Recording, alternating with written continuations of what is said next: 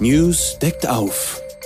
Der Podcast zum Magazin mit spannenden Einblicken in den Alltag der Redaktion und hörenswerten Interviews mit Menschen, die bewegen. Erfahren Sie mit uns die Geschichten hinter den Geschichten.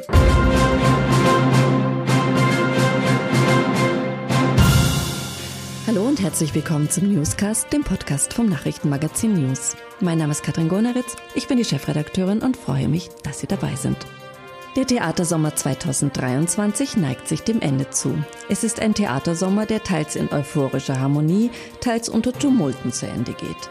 Vor allem bei jenen Aufführungen, wo charismatische Theatermenschen ihre Innenansicht in Bühnenabenteuer verwandelt haben. Drei Wilde, die das Theater braucht, lautet der Titel der Geschichte, die mein Kollege Heinz Sichrowski für News aufgeschrieben hat. Diese drei Wilden sind Paulus Manka, Maria Happel und Gregor Bloeb, die gerade ihr Publikum begeisterten und die Theatereignisse des Sommers verantworteten. Das sagt zumindest Newskulturchef Heinz Sichrowski. Er sitzt mir jetzt gegenüber und mit ihm tauchen wir ein in den Theatersommer 2023 und wir blicken auf den Herbst, der demnächst vor der Tür steht. Heinz, wie war der Theatersommer insgesamt? Naja, wechselhaft. Weißt du, ich tu den ja sehr selektiv äh, äh bemustern. Ich, ich mache nicht diese Ochsentour durch Niederösterreich und das Burgenland, obwohl da, da auch tadellose Sachen stattfinden. Im Wesentlichen habe ich Salzburg gesehen. Dort haben wir genau gesehen, wie es nicht geht. Indem man nämlich die jeweils opportune, äh, korrekte Themenlage äh, zum Gegenstand des Programms macht. Man muss wissen, im Vorjahr war der Jedermann, hat er noch einen Minirock getragen. Heuer hat er als Fresskapitalist das Klima geschädigt. Genau so geht's nicht. Äh, das waren dann zwei, äh, es waren zwei äh, Veranstaltungen, die Behinderte auf die Bühne gehoben haben. Das haben schon Genies wie Christoph Schlingensief oder im Film Werner Herzog gemacht. Nur die konnten's halt. Und am Schluss hat man eine fürchterliche, brachial feministische äh, Bearbeitung eines sehr guten Romans von Marlene Fallwickel gesehen. Genau das geht nicht. Aber an anderen Schauplätzen. Ich war zum Beispiel in Freistadt. Kein Mensch fährt dorthin. Das ist wirklich am... Aber warte, bevor wir zur ja, Freistadt kommen. Sag nur. Ich entnehme deinen Worten, dass der Salzburger äh, Festspielsommer durchwachsen war aus Kritikersicht, oder? Ich rede jetzt nur vom Theater, bitteschön. Ja? Der Opernsommer war, kann man sagen, ziemlich klar getrennt in zwei herausragende Sachen offensichtlich und in, in zwei äh, hinunterragende Angelegenheiten. Herausragend war der Macbeth von Verdi, den ich gesehen habe. Herausragend soll, da bin ich wegen Corona ausgefallen, man glaubt gar nicht, was es noch gibt. Äh, herausragend soll von Martinu die griechische Passion gewesen sein. Äh, unterirdisch war von meinem persönlichen Lieblingsregisseur Martin Kuschei der Figaro äh, und unterirdisch soll der, der Falstaff gewesen sein, der mich ebenfalls äh, Corona-mäßig äh, nicht gestreift hat. Im Theater, wie gesagt, habe ich äh, eher unbeholfenes Bemühen gesehen, unbeholfene äh, Bemühen um, um Korrektheit, um, um, um naheliegende Thematik. Die Ausnahme war der Nathan von Lessing, das war eine großartige Sache. Da haben sie natürlich gedacht, ja, ja, das spielt im Krieg und der Clash der, der, der Kulturen und die Moslems und die Christen und die Juden. Nein, der große Regisseur Ulrich Rasche hat nichts aktualisiert, diesen ganzen woken Unsinn beiseite gefegt und hat nur mit einer, mit einer Wucht ohnegleichen die Sprache, die herrliche Sprache von Lessing äh, in den Mittelpunkt gestellt. Und äh, gemäß diesem Regisseur, den ich wahnsinnig schätze, ein ununterbrochenes Wandern, ein Wandern, ein rastloses Wandern und Gehen. Nathan irgendwo, der ewige Jude, hat da mitgespielt und Ahasver, aber auch Hiob. Ähm, und jedes Wort von Lessing auf die Goldwaage gelegt, auf die Waage gelegt und für Gold befunden. Äh, da haben sie sich vielleicht so nicht vorgestellt, aber ich schon und schön war's. Aber trotzdem sagst du, ähm, auf den österreichischen Theaterbühnen hat sich die Musik woanders abgespielt, nicht in Salzburg. Ja, das kann man deutlich sagen. Ich war zum Beispiel in Freistadt. Mhm. Wer kennt Freistadt? Wunderbar, ein wunderschönes Städtchen, ganz, ganz, ganz im Norden von Oberösterreich. Da spielt eine tolle Truppe äh, alle zwei Jahre ein, ein Sommerfestspiel. Äh, und heuer haben sie eine Bearbeitung der Schillerschen Räuber gemacht von einer solchen Wucht und auch einer Schönheit der, und, und, und, und einer ganz bezwingenden Ästhetik, eine unglaublich breite Halle, äh, die da äh, wirklich aufgeforstet wurde mit einem großartigen Bühnenbild und tollen Schauspielern. Und dann habe ich natürlich gesehen, drei Dinge, die ich besonders hervorheben möchte. Mhm. Es ist nämlich so. Zuerst war ich einmal bei Paulus Manker auf dem Semmering, bei der Alma. Die Alma hat mich unter uns gesagt schon 1996 nicht rasend interessiert bei der Uraufführung, die ich gesehen und kritisiert habe. Aber das hat ein Leben entwickelt, das kann sich gar niemand vorstellen. Das, das umrundet seither den Planeten. Das ist in Australien genauso wie es in Amerika. Australien bin ich nicht ganz sicher. Amerika ganz bestimmt. Es ist in Israel gezeigt worden. Es ist jedes Jahr ein, ein riesen ausverkaufte Geschichte. Und jetzt ist der Paulus damit äh, ins Südbahnhotel auf dem Semmering gekommen. Es waren aus dem Stand 32 Vorstellungen ausverkauft und das bitte im Dezember bei Kassa-Eröffnung. Was ist passiert? Statt dass beide, die Betreiber des Hotels und der Paulus, einander schluchzend vor Freude in die Arme fallen und sagen, wir haben es wieder mal geschafft, haben sie sich fast bis zur Tätlichkeit, bis, zu, bis zur Verprügelung entzweit, hm, wollten sich gegenseitig die Besucher, die beim, bei der falschen Fraktion die Karten gekauft haben, gar nicht hereinlassen. Am Schluss haben dann zwei Security-Formationen, äh, die man eher im dubiosen Bereich äh, verortet hätte, haben dann äh, fast schon handgreiflich gegeneinander gearbeitet. Man sieht an dem eine wüste Angelegenheit, aber das sind Leute, die Theater machen. Die kümmern sich nicht um den Klimawandel und die kümmern sich nicht ums Binnen-I, sondern das ist, der Paulus ist ein Wilder, ein Wahnsinniger, ein Verrückter, der aus seinem Wissen, aus seinem Genie und aus seinem Können etwas herauszieht und dann kommt sowas raus. Und ob sich die Securities in die Goschen hauen, offen gestanden, ist mir vollkommen wurscht. Ich bin Kritiker, ich bin Zuschauer ähm, und bin nicht bei der Gendarmerie. Aber du hast ja in deiner Geschichte drei Wilde, die das Theater braucht, äh, nicht nur Manka hervorgehoben, sondern auch Maria Happel und Gregor Bloeb. Mhm. Ähm, warum denn ausgerechnet die drei? Sie haben ja durchaus kontroversielle Ereignisse jetzt im Sommer hinter sich gebracht, genau oder? deswegen. Manka hast du gerade schon gesprochen. Genau ja? deswegen mhm. habe ich die drei ja mhm. genommen. Das sind alles drei tolle Theaterpraktiker, die von irgendwelchen Woken-Erscheinungen entsetzlich äh, drangsaliert worden sind. Die Maria Happel, die ein Elementarereignis am Burgtheater ist, eine tolle Schauspielerin. Das, was man, also eine, eine Ulknudel, aber auf olympischem Niveau, bitteschön, das darf man nicht verwechseln mit einer Normal-Ulknudel. Ähm, die, die Maria musste ja am Reinhardt-Seminar demissionieren, weil eine, eine Studierendenschaft. Wenn ich diese, diese fürchterlichen Bauchweh-Genderungen nur höre, wird mir schon schlecht, äh, weil eine, eine Studierendenschaft äh, einen offenen Brief geschrieben hat, dass es dort so unzart zugehe auf dem Seminar. Das Schlimmste, die, die, die, da sind mir fast die Tränen gekommen.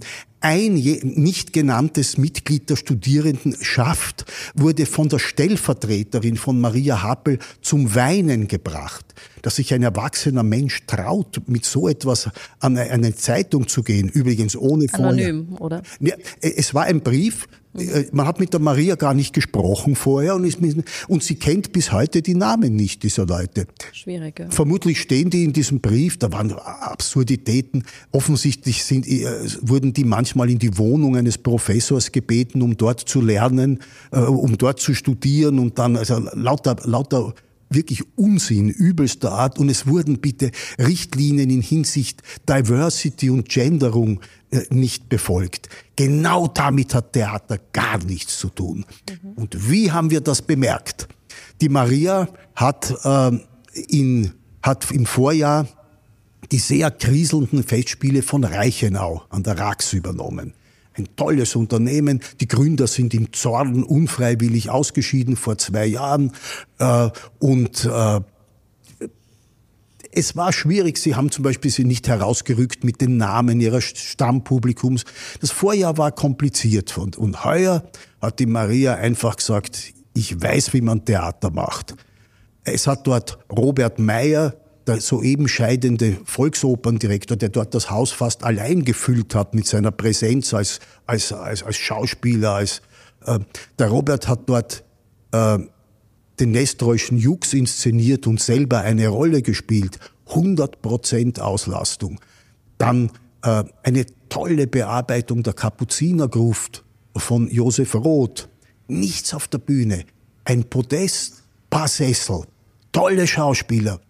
Und das Schönste, acht von denen aus dem Reinhardt-Seminar. Daran sieht man, was ein namhafter Professor, der den Leuten auch weiterhelfen kann auf ihrem Weg, vermag. Mhm. Zwei von den Herrschaften haben ein Engagement bekommen aufgrund dieses Auftritts. Sag ich nur, die anderen können gern einen offenen Brief unterschreiben. Vielleicht waren sogar welche dabei. Die Hapel weiß es ja nicht. Man weiß es nicht. Ja. Aber jedenfalls, und das tollste Husarenstück war allerdings, dass, die, dass dann äh, die Maria sich etwas getraut hat. Sie hat gesagt, Jetzt spielen wir die Präsidentinnen von Werner Schwab. Die sind zwar aus dem Jahr, was weiß ich, 98 oder sowas, ich weiß jetzt nicht genau. Ein Klassiker äh, des Rabiat-Theaters, sogenanntes Fäkaldrama.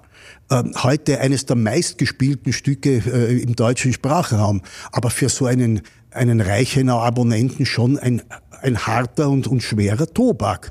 Was ist passiert? Zwei der drei Mitwirkenden haben sich dermaßen entzweit, dass gegen das Ende der Proben beide hingeschmissen haben. Muss man sich mal vorstellen. Ähm, ich frage mich, warum zwei, weil wenn nur einer gegangen wäre, hätte der andere ja ohne das, das widerwärtige Antlitz des, des, des, Kontra, des Kontrahenten zu sehen, aber jedenfalls sind zwei gegangen. Was ist passiert? Maria Happel hat die große Schauspielerin Therese Affolter, die diese Rolle schon vor Jahrzehnten einmal gespielt hat, gesagt, bitte, komm, äh, du musst mal einspringen und sie selber dieses dieses Stück nie gesehen hatte, hat die Hauptrolle übernommen, eine riesen Textlawine übernommen.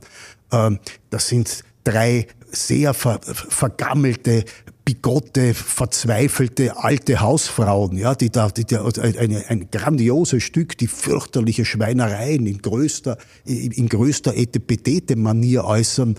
Hm, Maria hat das übernommen es lag eine Bibel auf dem Tisch für zur Vorsicht, äh, falls der Himmelvater helfen soll oder besser gesagt noch das Textbuch ist drin gelegen in der Bibel, nicht? Sie hat es nicht einmal gebraucht. Das waren bitte zehn Tage vor der Premiere. Da sieht man, das ist Theater. Verstehst du? Nicht, dass man nicht zum Weinen gebracht wird und Diversitätsregeln beachtet, sondern dass ein toller Schauspieler, der auch Direktor ist, ein regieführender oder spielender Direktor, einfach zeigt, das ist Theater. Ich hole es aus dem Bauch. Und wenn der Hut brennt, dann hau ich da hinein. Und das war ein Triumph. Ähm, diese, diese Festspiele sind gewaltig gut besucht gewesen. Sogar äh, die stutzenden äh, Abonnenten bei den Präsidentinnen haben am Schluss fast 70 Prozent für diese Produktion erreicht. Die anderen waren bei 100 Prozent. Aber machen wir noch ein bisschen Bildungspodcast. Was ist bitte ein Fäkaldrama? Ein Fäkaldrama, ja. Das ist äh, der, der Werner Schwab, der, ein, der aus der Wiener Gruppe gekommen ist äh, aus dieser, aus dieser Sprachzertrümmererpartie nach dem Krieg Werner, den ich noch ganz kurz vor seinem sehr frühen Tod, der hat sich zu Tode getrunken und hat sich zu, to zu Tode gebracht mit Drogen, habe ich ihn noch interviewt.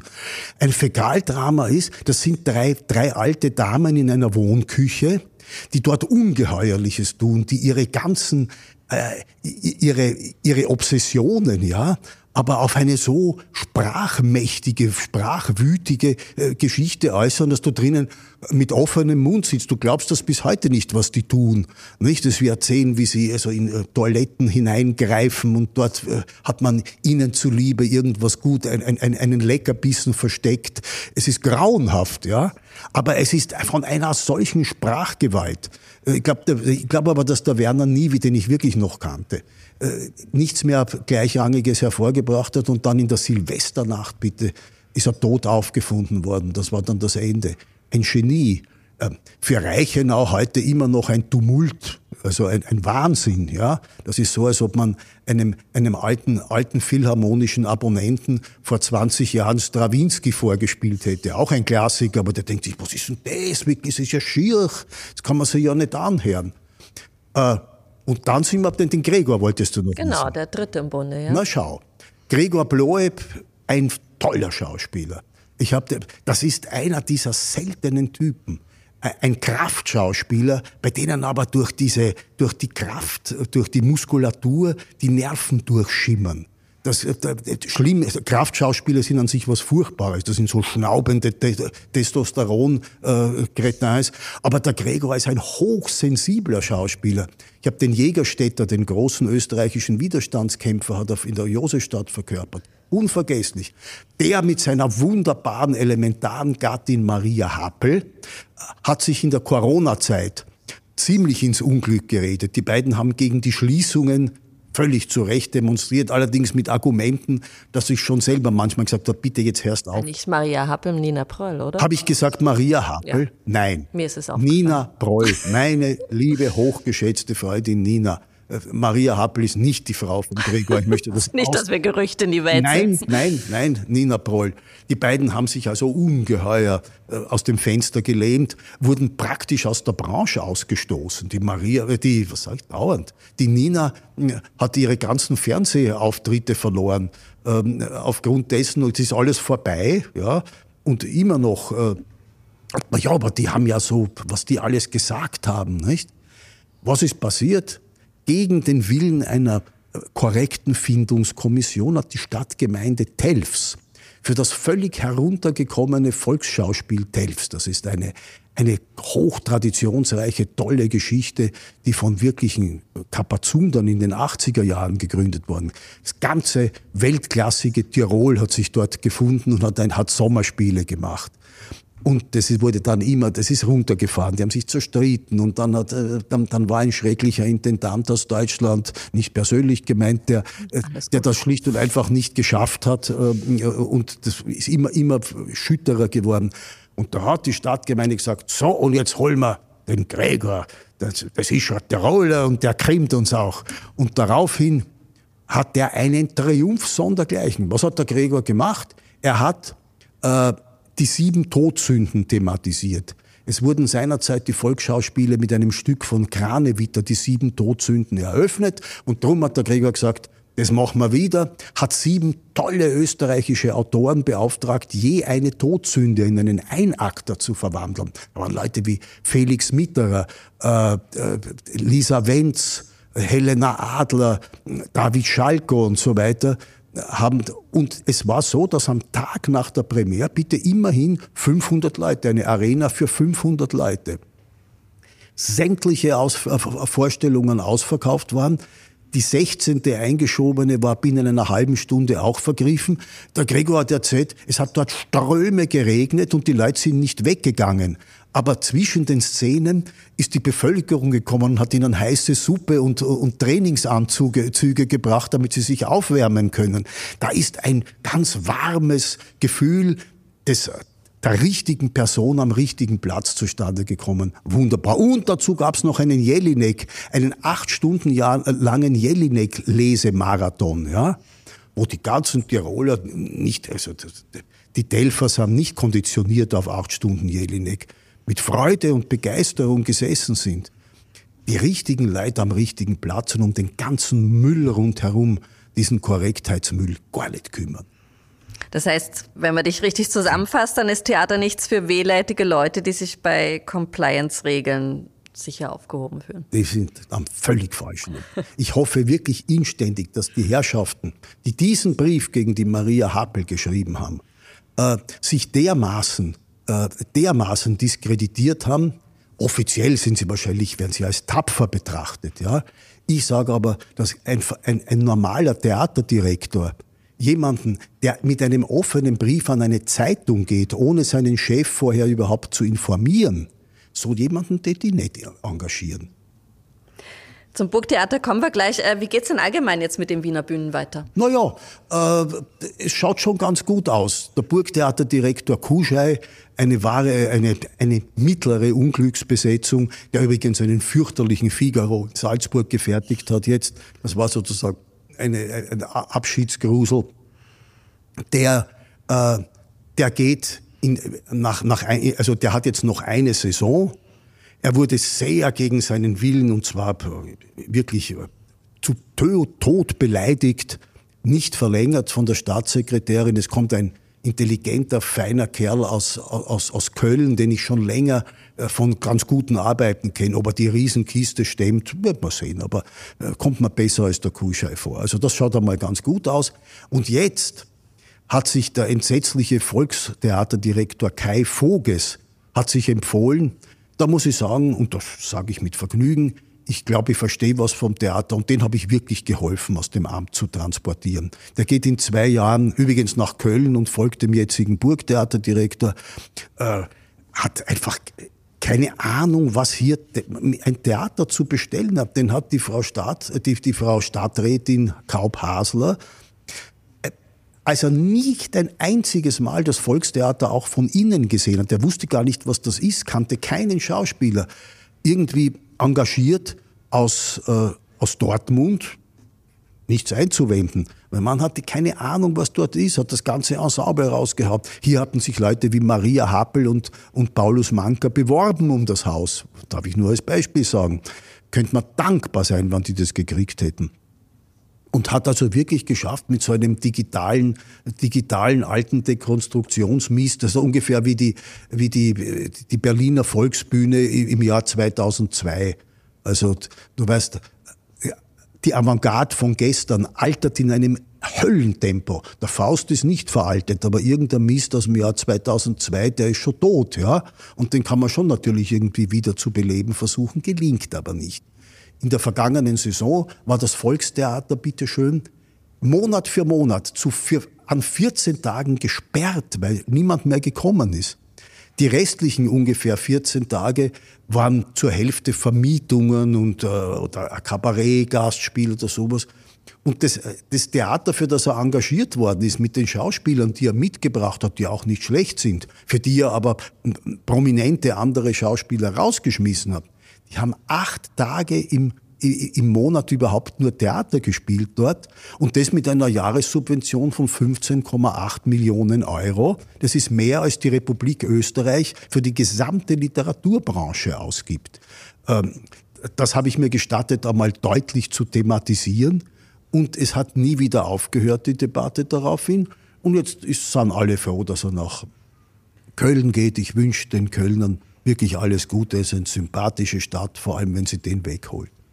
Äh, apropos, ich kenne mich ja im Theater nicht annähernd so gut aus, wie du dich auskennst, aber es kommen oft deutsche Häuser vor in der Erzählung und oft deutsche Protagonisten. Ähm, auch wenn das jetzt politisch wahrscheinlich überhaupt nicht korrekt ist. Habt ihr keine eigenen Leute in Österreich? Ja, natürlich. Ich habe dir, hab dir gerade drei Leute genannt. Das hat über, entschuldige, zunächst einmal. Es wäre vollkommen albern, hier einen Nationalismus obwaltet. Hm, Weil es deutschsprachiges Theater ist. Das, das größte deutsche, äh, österreichische Nationaltheater am Burgtheater hat Achim Benning aus Magdeburg gemacht. Mhm. Ja, das war eine Zeit, in der Schnitzler und Canetti und, äh, und äh, also eine ganz große Zeit. Dann ist Peimann gekommen, auch nicht gerade ein Tiroler oder ein Steiermärker, nicht? Und hat hier eine Glanzzeit des österreichischen Theaters eröffnet, aber des Gegenwartstheaters. Handke, Elfriede Jelinek und auch Peter Turini haben wieder Theaterstücke zu schreiben begonnen. Das hat Peimann geschafft.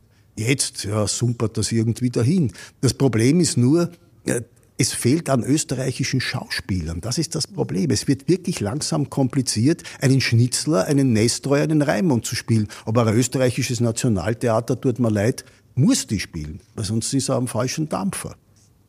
Wenn jetzt alle gehen, kommt da noch wer nach? Ja, kann man nur hoffen. Am Volkstheater, ich befürchte sehr, da ja die Frau Stadtrat die liebt ja dieses über, überwurzelte, altavantgardistische Theater, das das im Volkstheater das, das, das, das Unglück heraufbeschworen hat. Ich befürchte, der nächste Voges wartet schon in Castro Brauxel.